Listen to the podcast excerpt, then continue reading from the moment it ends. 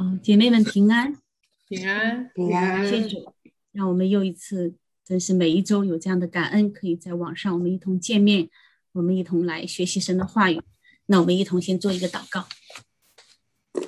圣父、圣子、圣灵三位一体的神，我们敬拜你，我们真是感谢你，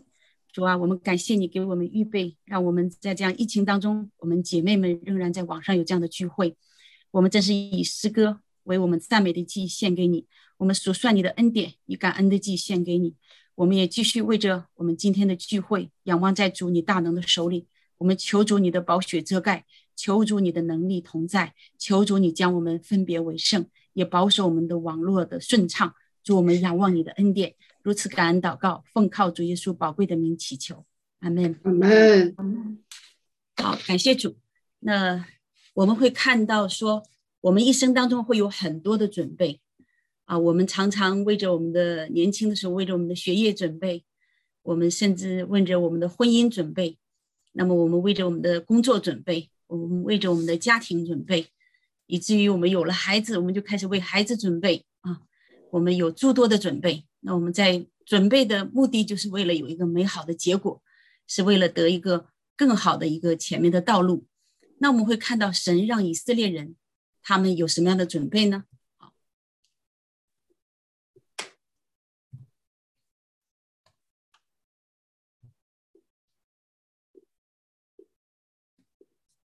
感谢主。我们透过这个图片，我们就能看到一目了然，可以看到这是，呃，神让耶利哥城他们的城墙倒塌。那么这个城墙的倒塌，我们可以看到是一个神的大能，是一个神的神机，不是因着耶利哥的征，呃，就是以色列人对耶利哥的征战，乃是因着以色列人他们按照神的指示，按照神对他们的启示顺服，那么整个的耶利哥城就倒塌了。我们会看到这是一呃约书亚记第六章的内容。那么在之前，神让他们做了一个这样这么大的一个得胜之前的一个准备是什么呢？我们今天要来分享约书亚记第五章。那我们一起来读一下神的话，请姐妹们一起。约旦河西 亚摩利人的诸王，可靠海，靠靠海，迦南人的诸王，听见耶和华在以色列人前面前面，使约旦河的水干了，等到我们过去，他们的心以色列人的缘故就消化了，不再有胆气。那时，那时，耶和华吩咐约书亚说：“你制造火石刀，第二次给以色列人行割礼。”约书亚就制造了火石刀，啊，石刀，在图皮山那里给以色列人行割礼。约书亚行歌里的缘故，是因为从埃及出来的众民，就是一切能打仗的男丁，出了埃及以后，都死在旷野的路上。因为出来的众民都受过割礼，唯独出埃及以后，在旷野的路上所生的众民都没有受过割礼。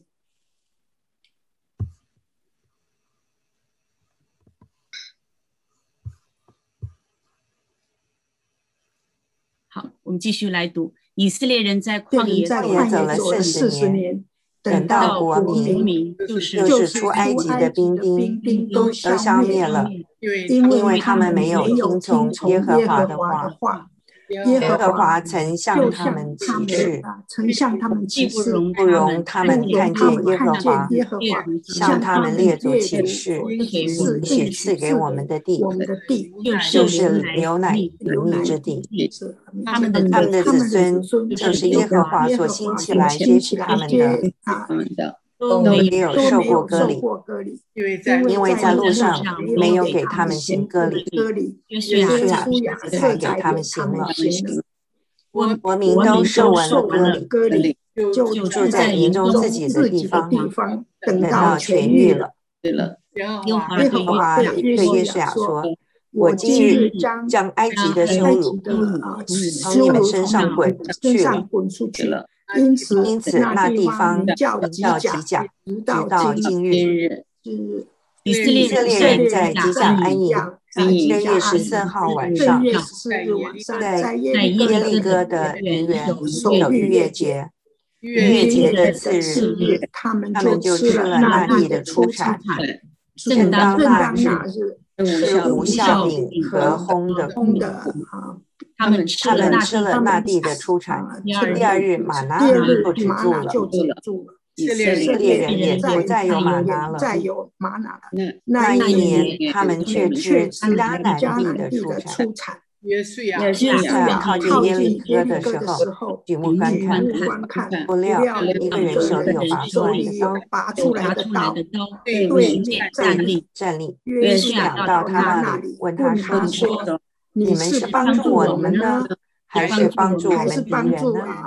人呢？”他回答说：“不是的，我来是要做耶和华军队的元帅。”约书亚就俯伏在地，下拜说：“我属有什么吩咐仆人？仆人耶和华耶和华军队的元帅对约书亚说：把你脚上的鞋子脱下来，因为你所站的地方是圣的。”约书亚就照着行了。以色列人，好，感谢主。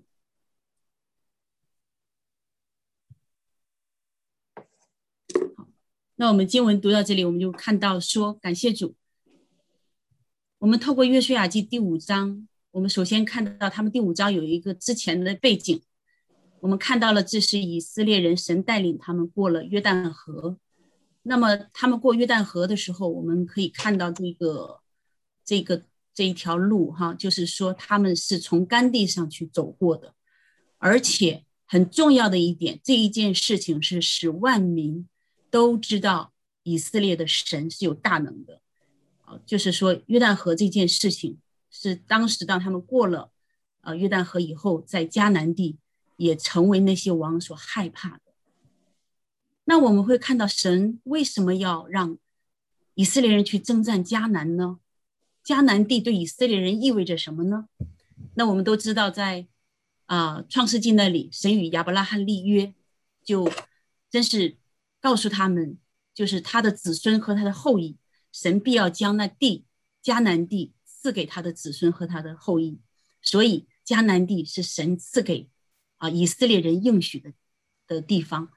那同样，我们看到神为什么要让他们征战迦南呢？因为神要透过迦南地，使以色列人他们呢做神的一个国民。请。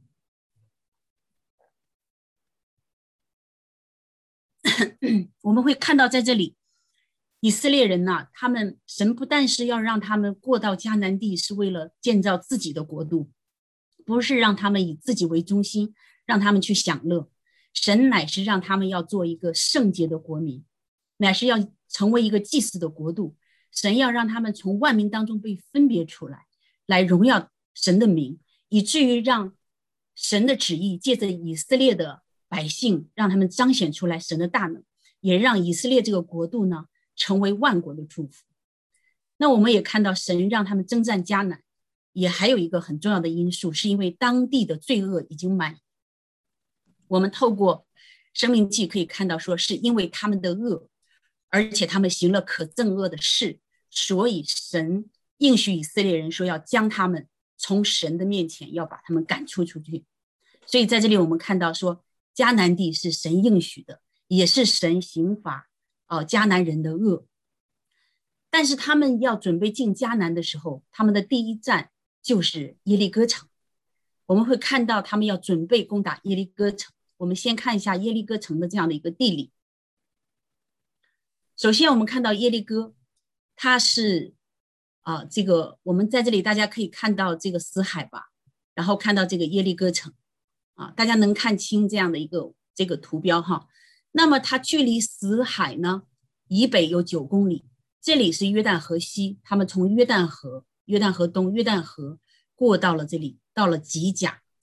所以我们会看到吉甲呢，离吉甲就是约旦河西，离这个耶利哥大概有七公里。所以我们会看到耶利哥城它的这样的一个遗址被发现的地方呢。也发现它是位于海平面以下两百五十米，有可能是全世界啊最低的一个这样的一个城市，在海海拔上是最低的一个城市，所以我们会看到这里一个城，大家有没有看到？它是一个很不一样，它有两两道城墙，而且呢，它的坡面很陡啊，所以我们会看到这是第一道防守，第二道防守城墙。所以我们也看到，这里迦南地被称为是牛奶与蜜之地。那我们知道说，他们这里边有很多的，他们以畜牧业为主，而且呢，他们的那个啊，他们的那个水果很多，而且他们呢，我们会发现说，这个牛奶与蜜是指啊，不不单单是指蜜啊，因为你有很多的那个植物，就有很多的花可以产蜜，另外呢，也会结很多的。啊，这样的不同的果子，所以这个地方被称为，因为他们有畜牧业，被称为牛奶与蜜之地。我们也看到整个征战迦南啊，南北这样的一个征战，那耶利哥城也会成为一个啊很重要的一个一个战事的一个一个要地。所以我们先了解一下，这是耶利哥。那我们从民数记当中也可以看到哈。当神差派呃，这是摩西让以色列人的十二个探子去窥探迦南的时候，他们回来报信息。抱歉，那么他们报信息，其中有一个点就讲到说，那地的民强壮，然后他们的诚意也是坚固宽大的，而且呢，他们说他们看见了亚纳族人，那亚纳族人就是伟人，而且呢，我们知道那十个探子呢报恶信息的，他们就说了什么呢？我们。自己就如同蚱蜢一样在他们面前，所以我们会看到耶利哥城墙是一个很高大、很坚固。那么另外一个，我们可以看到这个呃，从它的这样的一个截截屏哈，这样的一个截屏来看，这个城墙的它的那个斜坡陡面是非常的一个陡，也就是说，按照人的想法想要攻打，然后攻取是非常难的。那么，而且攻打的时候，我们会发现有一个问题，就是说攻城啊，那最大的伤亡就是说，你就是杀敌一千，你要自损八百，更何况是现在很重要的一个点，就是他们连爬甚至也爬不上去，所以这样的一个城摆在了过约旦河以后的这样的以色列人面前，是一个很大的挑战。他们要怎么样来攻打呢？啊，那我们会看到这是。他摆在他们现实面前的一个挑战，所以第五章这样的一个准备就是非常重要的。神要让他们来靠着神来征战，所以我们知道说，在这里我们要思想一下，以色列人这时候凭自己是否能得胜呢？我们会看到说，首先是从地理位置上，从这个城的坚固上，就已经发现说是没有办法攻取的。那另外还有一个很重要的点是，迦南地至少有三十一个王，因为我们从生命记多处可以看到有记载说，啊，那那摩西有讲说，那地的那个国民是强大的，而且那地的城呢是宽大坚固、高德顶天的城邑，而且讲到了摩西也说，那民是亚纳族人，又大又高，所以我们会看到亚纳族人非常高大。但是神的心意是什么呢？神命令他们说：“你们要在神面前把他们制服，他们要把他们赶出出去。”啊，真是这是神的命令。那么在生命经那里有记载说，他们在约旦河东征战的时候，他们曾掳获了巴山王鄂的一个床，那个床呢是铁的，而且长九肘，宽四肘。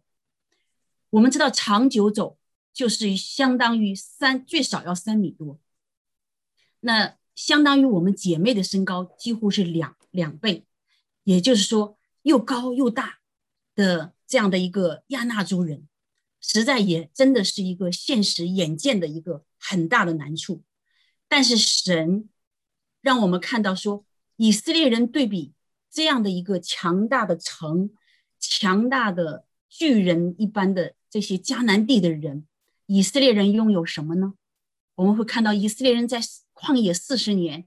他们没有专用的武器，而且呢，他们也没有战马，他们没有铁器。但是我们看到迦南人在这里有铁床，他们已经有铁器了。他们在旷野四十年是完全靠着神的供应，他们有的更多在以色列人身上体现的是怨言。我们会看到以色列人的身上更多的看到神对他们的讲到的说：“你们是印着镜像的百姓。”所以，我们看到以色列人没有任何的一个可以征战的这样的一个优势。我们透过这个图片可以看，那十个报恶讯的探子被耸动的百姓，不是被困难击倒，而是被困难吓倒，因为城摆在面前，因为巨大的人摆在这个以色列人面前，以至于让他们看到这是一个靠自己是没有办法来取胜的。那我们也可以看到，说迦南人也有惧怕。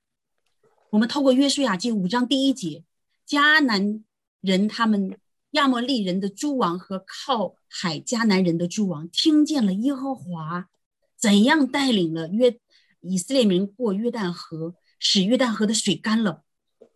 在这一节当中，有一个很特别的描述，说他们的心因以色列人的缘故就消化了，不再有胆气。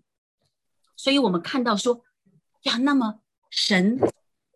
让迦南人的心都已经消化了。敌人在这里害怕的是谁呢？敌人在这里惧怕的是浩浩荡荡的过来的以色列的军队吗？以色列的百姓吗？我们会看到，不是的。我们在这里看到是他们害怕是使以色列人过约旦河的神。我们会看到在这里。他们所惧怕的，不是以色列人自己的本身。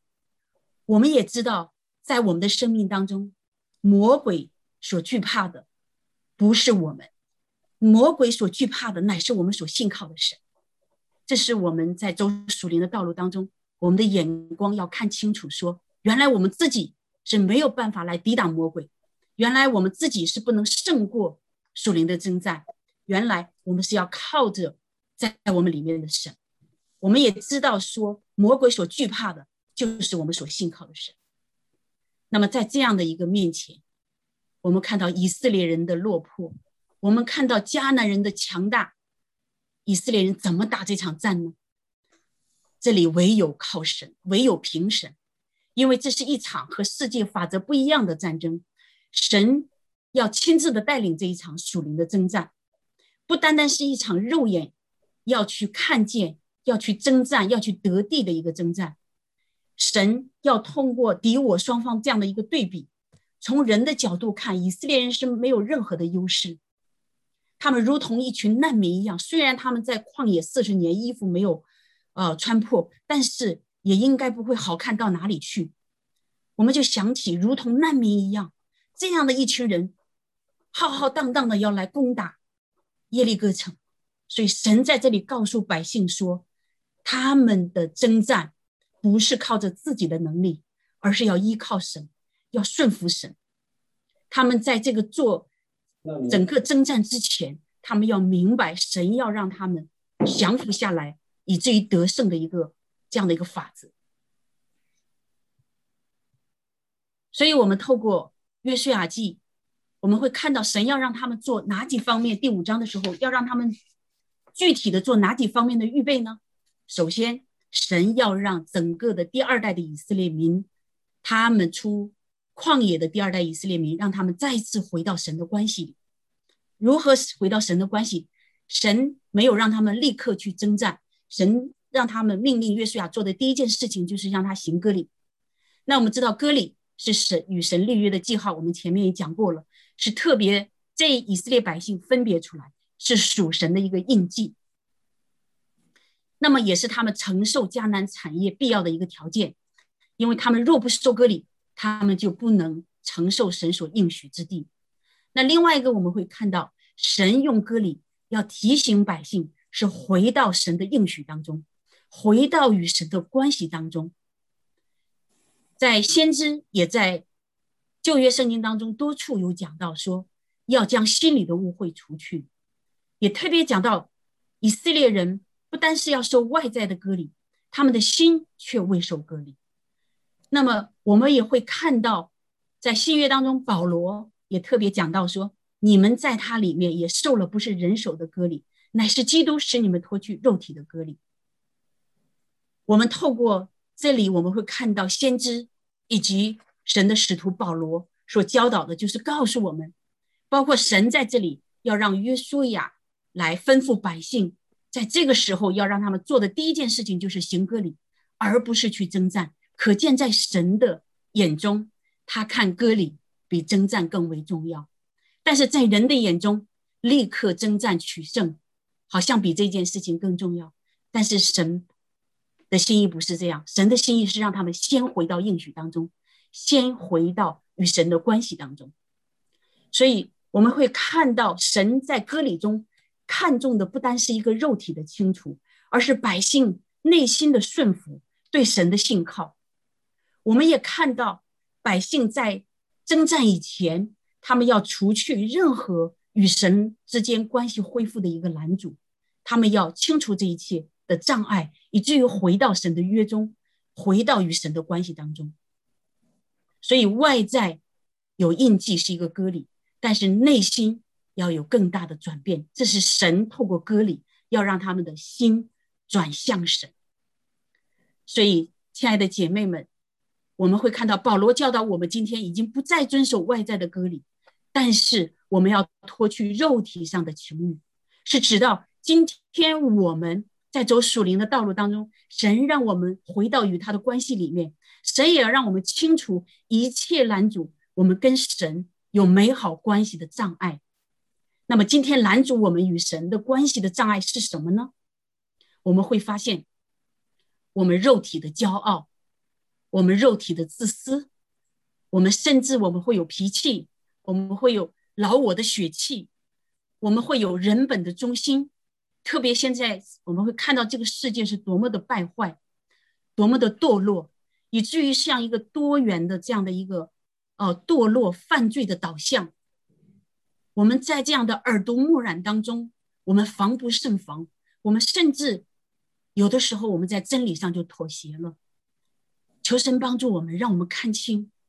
我们每一个人，我们跟神之间的拦阻是什么。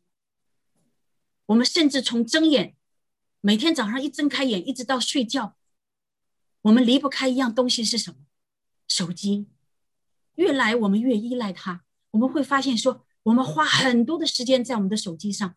但是我们知道，人是有限的，神给我们的时间和空间也是有限制的。那么，我们若是花在了一些不该花的事情上，哦，我们在手机上，我们实在看到那上面的信息资讯。真是，啊，各样的充斥着我们的思想，包括占用着我们的时间，以至于让我们浪费掉可以思想神，可以更多的祷告，可以更多的读圣经，包括灵修。我们会发现，我们有的时候会有灵修的中断，我们可能会有亲近神的中断，但是我们手机，我们每天还是花不知不觉，有的人几个小时都花上面在上面，甚至年轻人。就整个的在手机上面，我们真是求神让我们看清我们与神之间的拦阻是什么。所以，我们真是愿意，若是在我们的婚姻当中，我们也会看到我们的老我常常透过婚姻，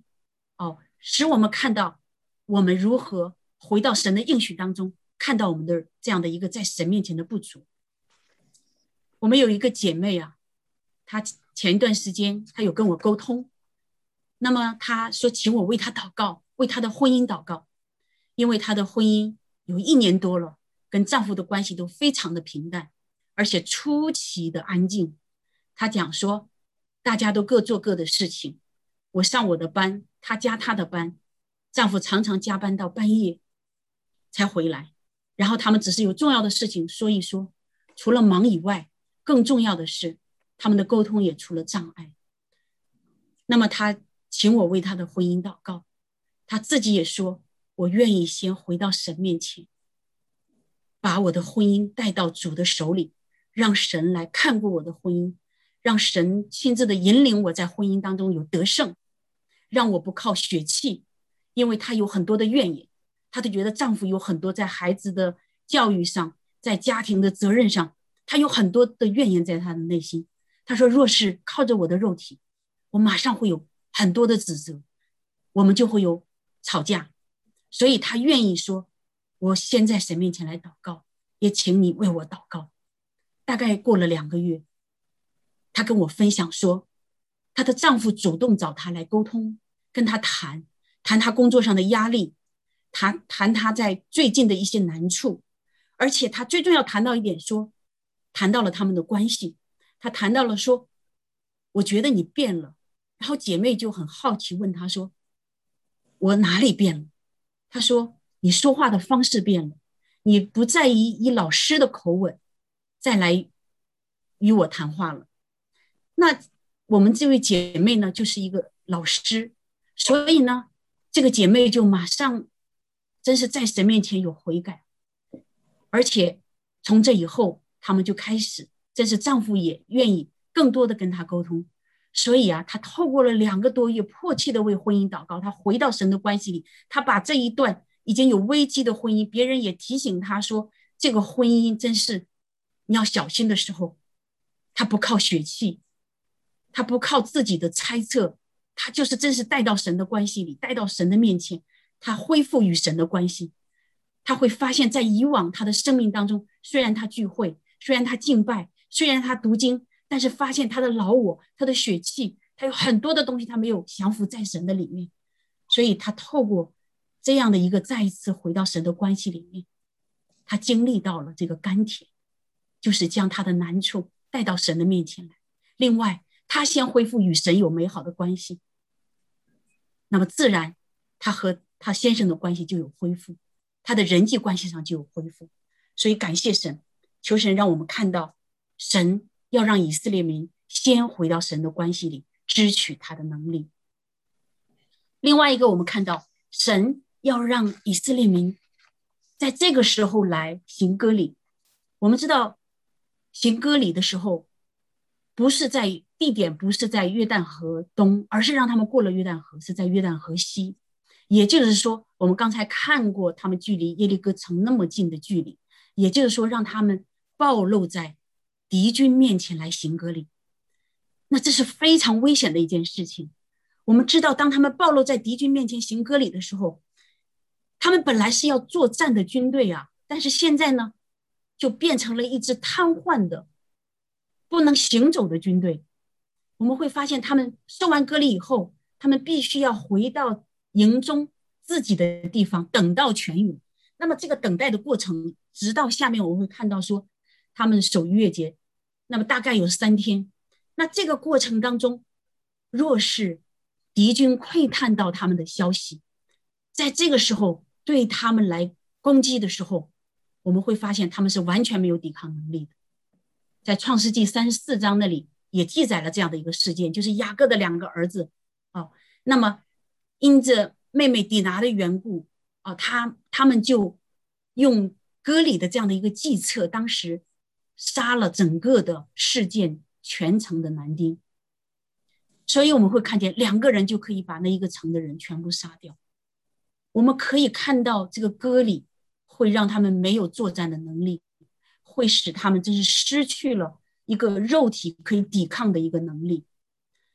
但是在这里，我们也看到以色列第二代的以色列人，他们真的就有顺服的信心，他们就照着神的吩咐，他们就去行了割礼。因着信心，他们就与神的关系更加增进了一步。所以我们会看到，在这里，以色列人变成软弱的。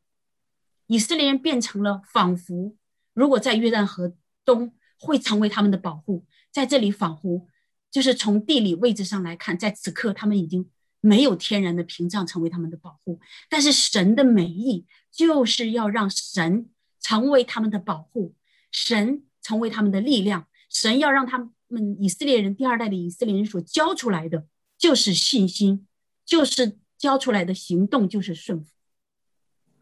我们看到第二代的以色列人，他们也做到了。我们看到，当我们想到“软弱”这个词的时候，我们的主也因着我们的缘缘故，他成为软弱的。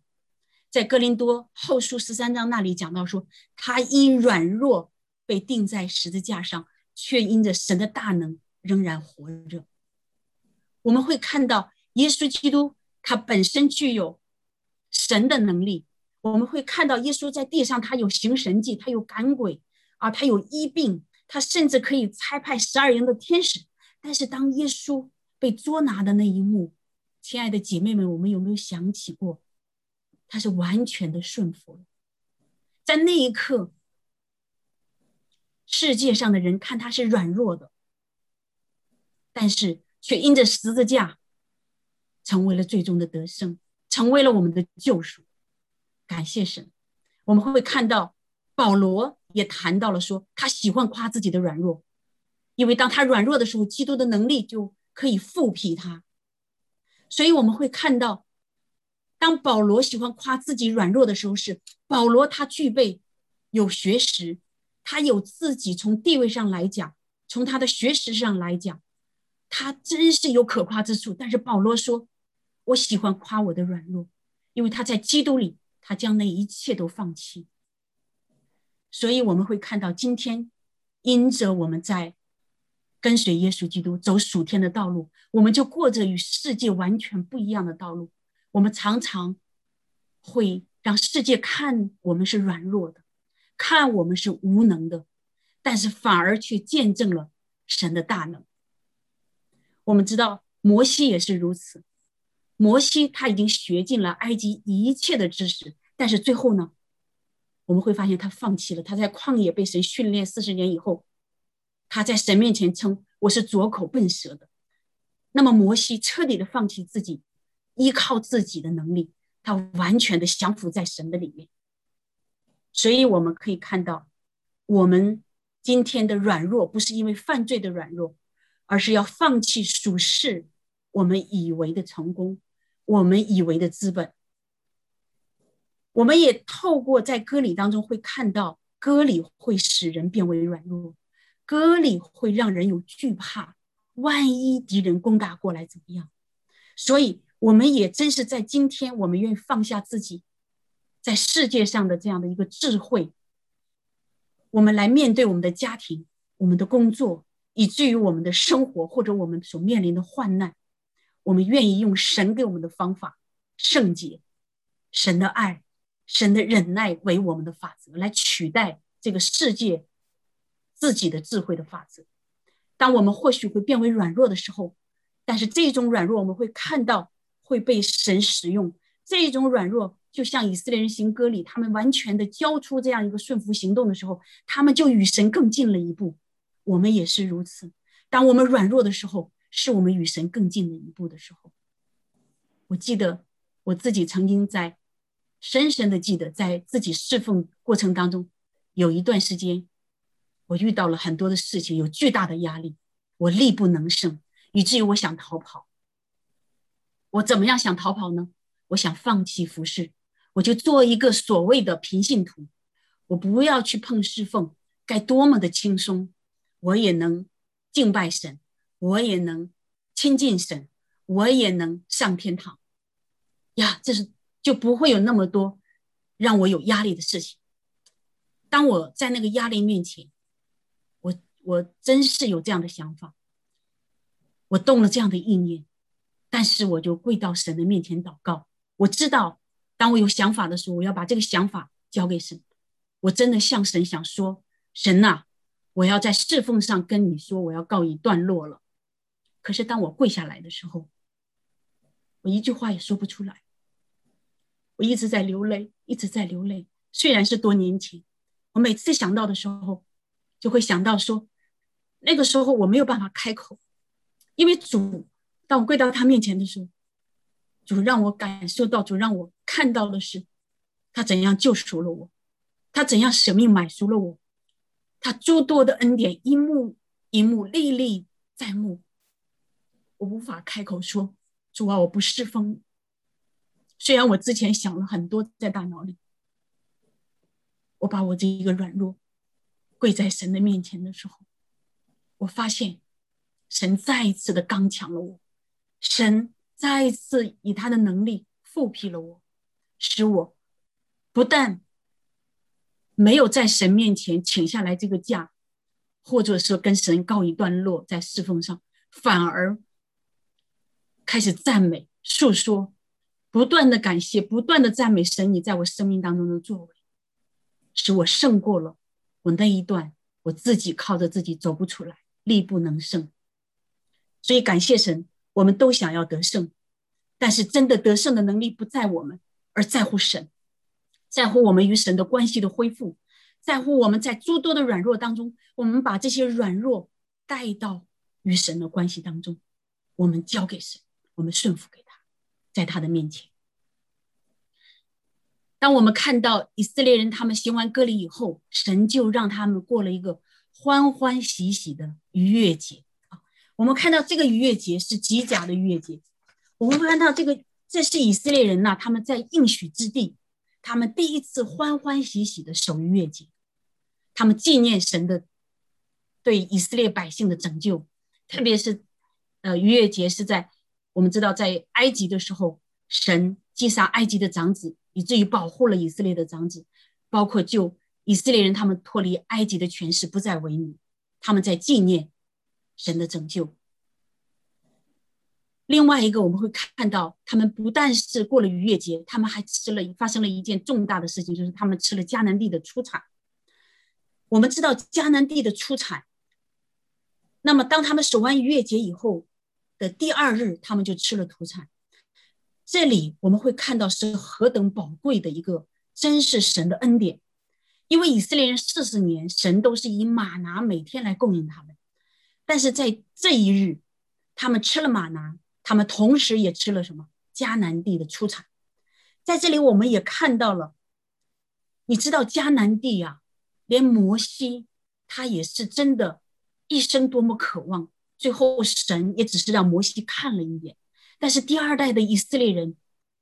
他们凭着真是神的恩典就进入了迦南地，而是此刻这个心情。我想，你我如果是当时的以色列人，我们会如何？我们已经真正的吃上了迦南地的出产。我们透过迦南地的出出产，也透过在整个旷野四十年神马拿的这样的一个供应，我们知道神是信实供应的神，神是每一天真是都供应以色列人的需要。虽然他们还没有征战，但是他们却已经神开始供应。他们的生生活当中的需要，所以感谢神，我们可以看到我们在神面前，我们今日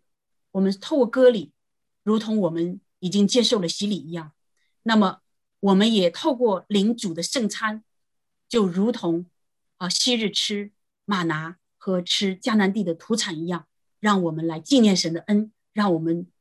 也透过圣餐来明白神是我们的纪念主，也是。看到对我们的供应，那另外一个我们会看到，神不单供应他们，当他们都已经与神过了这样的一个真是美好的一个逾越节以后，他们就要有一个征战的一个事实的一个准备。在这个时候，约书亚就开始举目观看。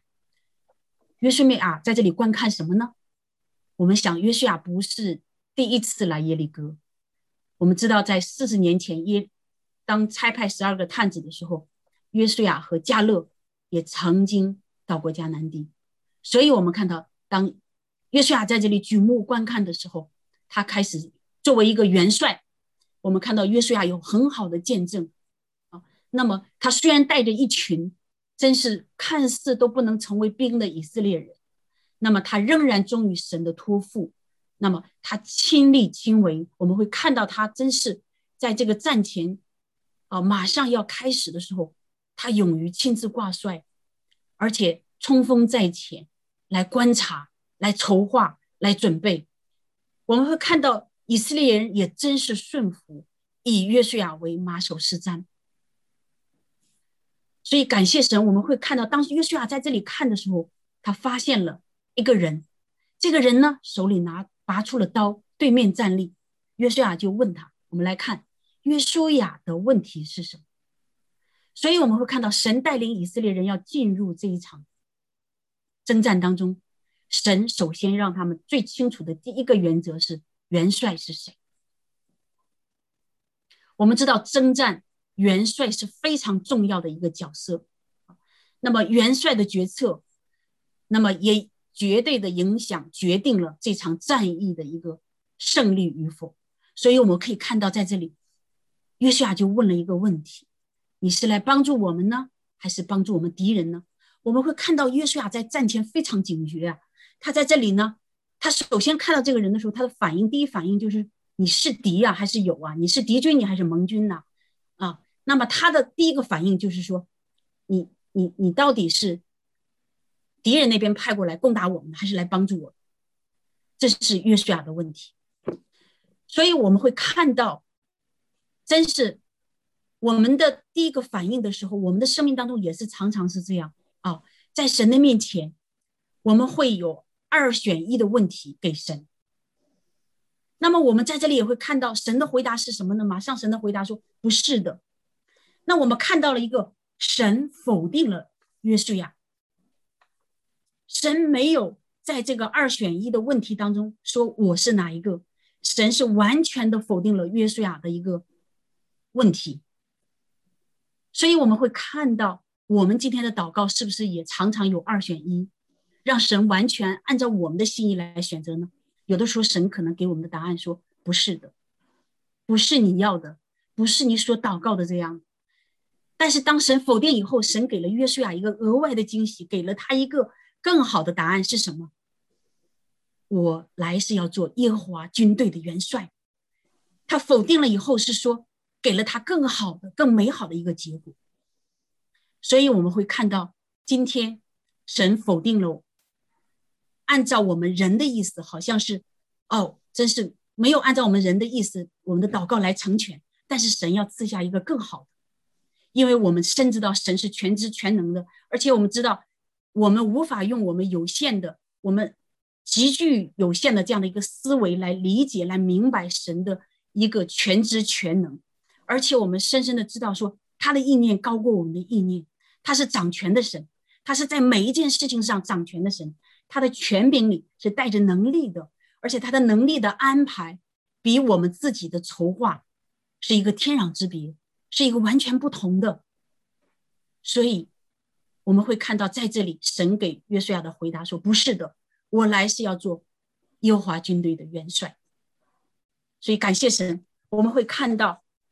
当神这样的一个回答约书亚以后，约书亚是一个完全的顺服。他顺服下来，他要让神来做军队的元帅，他就交出了这一个指挥的这样的一个权柄。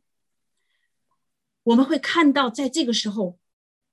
他这样的一个俯伏、一个下拜，当他看到这个情景的时候，他马上就俯伏在地下拜，然后说：“我主有什么话吩咐仆人？”所以我们会看到神的回答以后，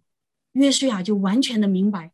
神亲自要带领这场属灵的征战，这场战争不是输血气的战争，这一场战争不是靠着人能取胜的战争，这一场战争是完全是出于神的旨意。所以约书亚就愿意交出这一个元帅的指挥，让神亲自的来带领以色列人。我们会看到这个回答，神的回答也是代表了让约书亚成为以色列军队的一个代表来加入。神的军队当中，以至于完全的顺服这个元帅，所以我们会看到这是何等的宝贵。那么，当这样的一个回答的时候，约书亚就完全的降服，完全的交出了主权。所以，我们生命当中常常也有很多的问题，有很多跨越不过的障碍，我们也有打不败，也真是攻打不下来的城，打不败的敌人。我们生活、学业、我们的家庭、我们的婚姻、我们的侍奉，我们也真是要看见。此时虽然约书亚他举目观看的时候，真的是又大又难的事情，但是神在这里，神与他同在，神给他话语，神与他同在的凭据是这样的真实。所以，当我们也经历那么诸诸多的难处的时候，我们深深的知道说，神在我们的生命当中。神，他亲自的应许与我们一同来打这场属灵的征战，所以我们会看到神让约书亚交出他自己的这样的一个征战的主权。我们知道戴德生是内地会的一个创始人。戴德生在他十七岁的时候，他清楚神的呼召，那么他要去中国宣教。当他要去宣教的时候，他有心爱的一个未婚妻。那当时，但是未婚妻的父亲不同意将女儿嫁到中国，所以那个时候，戴德生毅然决定要去中国，就不得不忍痛割爱。那么与他的未婚妻来解除了这样的一个婚约，他顺服了神的呼召。他交出了他生命当中很重要的一个主权，他交出了正是他所心爱的，他当时要选择的。那么我们会看到戴德生，他是这样的一个愿意在神面前顺服，以至于戴德生他整个创办了内地会，以至于在整个的东南亚，我们会看到都会成为一个呃中国内地会的一个祝福。我们会看到宋尚杰也是，当他在生命当中。他取得了在美国修得了博士学位以后，但是神使用他，他也是将他的学位置之一边，完全献身给神，以至于被神大用。好，那么我会看到说，呃，成为整个的神国的一个祝福啊，影响了也是整个的中国。所以我们会看到说，在这里，神要掌管的以色列的军队做元帅是，他要亲自的按照每一个领域，军队包括士兵。包括方案都要完全顺服神，所以在这里我们看到约书亚代表以色列人完全的降服，完全的顺服下来，以至于让我们看到了他们真是在神面前一个得胜。